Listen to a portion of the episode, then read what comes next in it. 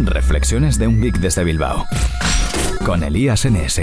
Ordenadores, teléfonos móviles, gadgets, todo tipo de cacharros. Tecnología en estado puro. ¿Y de la que nos gusta? Reflexiones de un geek desde Bilbao. El podcast de Elías NS.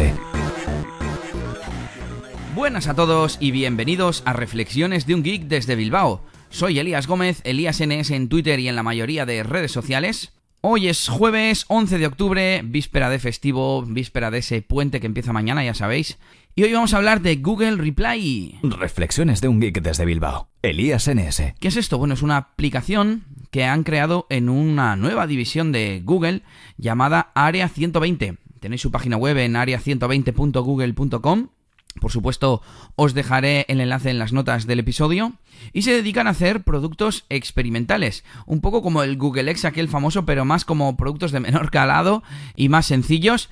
Y bueno, hace unos meses, por febrero así, buscaban beta testers para una nueva aplicación que se llamaba Reply y que lo que hace es mm, enviar respuestas automáticas o sugerirte respuestas también, las dos cosas, en las aplicaciones de mensajería. Es como el Smart Reply, que ya tienen Gmail y Inbox, pobrecito, que lo van a cerrar, para cualquier mm, tipo de mensajería, de aplicación de, de mensajes, como puede ser Messenger, de Facebook o WhatsApp, por ejemplo. Pues bien, podríamos decir que tiene dos tipos de funciones. Una, las respuestas automáticas, por ejemplo, basadas en la actividad.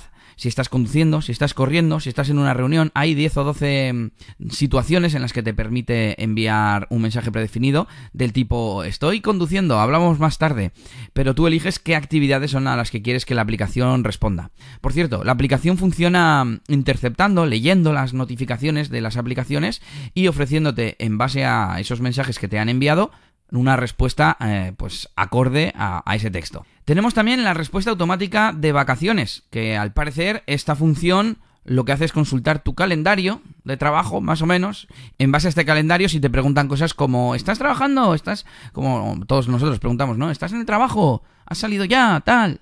Pues este tipo de, mensajes. Además tiene una opción de preguntar primero, es decir, que, que te ofrezca la opción, pero que no envíe el mensaje hasta que tú lo confirmas. Y por último, tiene una respuesta automática en base a la urgencia, ¿no? Cuando alguien utiliza alguna palabra que, que le hace pensar a la aplicación que es algo serio, le dice, oye, manda la palabra urgente si es que es urgente y reproduciré un sonido a alto volumen para que la persona se, se entere. Y además de estas respuestas automáticas, tenemos las Smart Replies que comentábamos. Estas respuestas predefinidas en base al, al mensaje que nos han enviado pero que nosotros tenemos que elegir entre tres opciones. Por un lado podemos elegir en qué aplicaciones funcionaría esto y por otro podemos elegir que se limpien las notificaciones de las aplicaciones originales. Yo esto lo tenía marcado porque si yo mando un mensaje, una respuesta a través de Google Reply, lo que quiero es que se quite el mensaje original porque se presupone que ya he leído el, el mensaje. Y por último, mm, tenemos una respuesta también podríamos decir automática, aunque es una especie de mezcla entre las dos funcionalidades anteriores, que sirve para cuando nos preguntan, oye, ¿cuánto tiempo te falta para llegar a casa? ¿no? Este tipo de preguntas.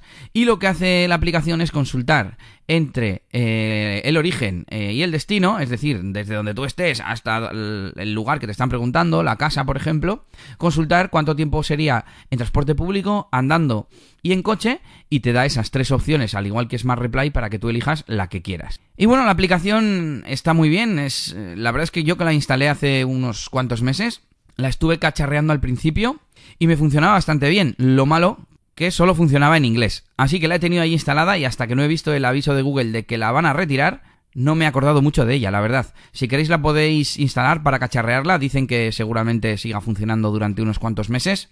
Pero al parecer ya no la van a desarrollar más y dice como que puede que tenga bugs, etcétera. Nos han mandado un email a los que la hemos instalado.